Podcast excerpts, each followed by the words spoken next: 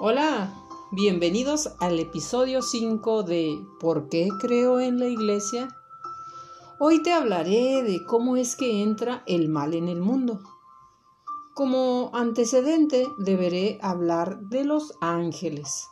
Sí, de los ángeles, esos seres espirituales que fueron creados por Dios para ser servidores, custodios y mensajeros y quienes constantemente alaban a Dios. ¿Por qué aseguró esto? Bueno, porque en la Biblia, tanto en el Antiguo Testamento como en el Nuevo Testamento, hay muchos pasajes en donde intervienen los ángeles. Recuerda, el Antiguo Testamento son todos los libros que se escribieron antes del nacimiento de nuestro Señor Jesucristo y los del Nuevo Testamento, los escritos a partir de este acontecimiento.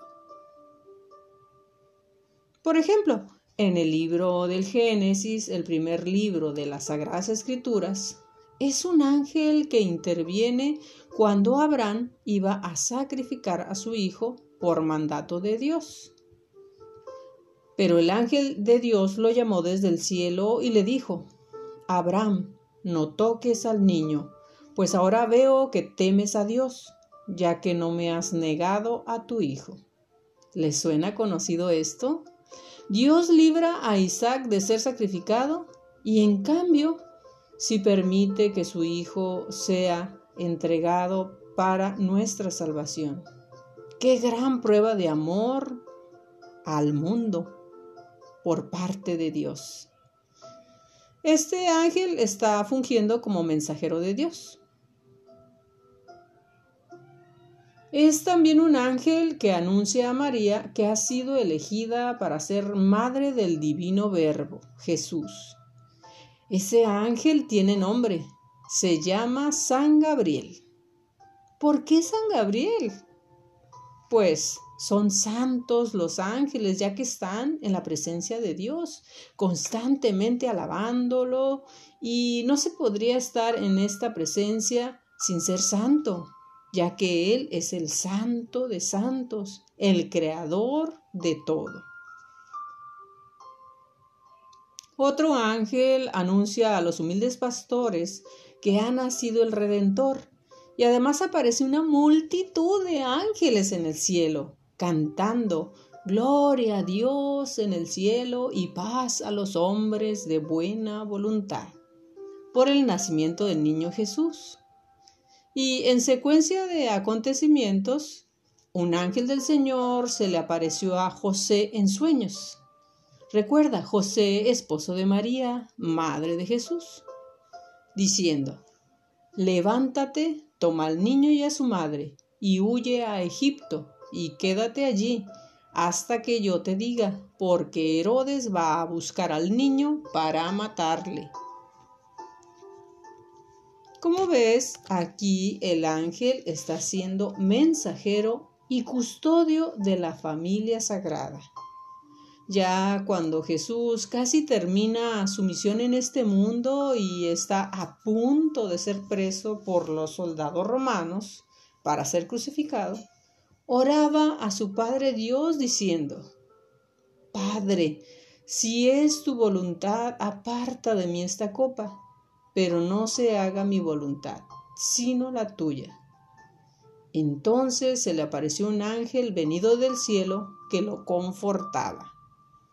Otra vez la intervención de un ángel para acompañar, fortalecer, servir, tanto a seres divinos como a seres humanos. Y definitivamente es el mismo Jesús que en una ocasión, y después de referirse a los niños, habla de los ángeles. Guardaos de menospreciar a uno de estos pequeños, porque yo os digo que sus ángeles en los cielos ven continuamente el rostro de mi Padre que está en los cielos. Esto quiere decir entonces que todos desde pequeños tenemos un ángel que nos cuida y ese ángel ve a Dios en el cielo. Hablé detenidamente de los ángeles para llegar a esto. que uno de los ángeles creados por Dios se rebeló contra él y junto con otros ángeles fue expulsado del cielo.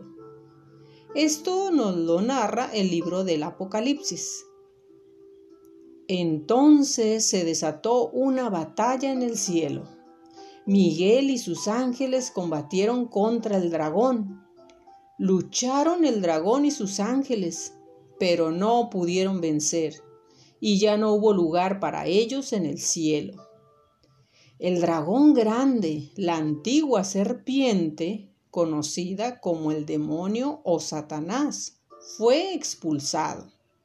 Sí, el seductor del mundo fue arrojado a la tierra y sus ángeles con él. Como ves, es así como empezó todo el mal en el mundo. Y sí hay varios pasajes en la Biblia que hablan de ese ser maligno. En el libro de San Juan, por ejemplo. Este era homicida desde el principio y no se mantuvo en la verdad porque no hay verdad en él. Cuando dice la mentira, dice lo que le sale de dentro, porque es mentiroso y padre de la mentira. Así es, por ese ángel rebelde existe el mal, como podemos ver. Dios desde un principio ha dado a toda criatura libertad, incluso a los ángeles. Y gracias a esa libertad podemos proceder por el bien o por el mal, como lo hizo este ángel que ahora es el maligno. Hay personas que hacen a un lado a Dios en sus prácticas de oración y le dan mayor importancia a los ángeles. Como por ahí está o estuvo de moda un extraño rito de hospedaje a los ángeles. No se lo recomiendo, ya que habla de energías cósmicas y no cita nunca la Sagrada Escritura. Además de que parece más un acto mágico que una auténtica actitud de devoción de fe.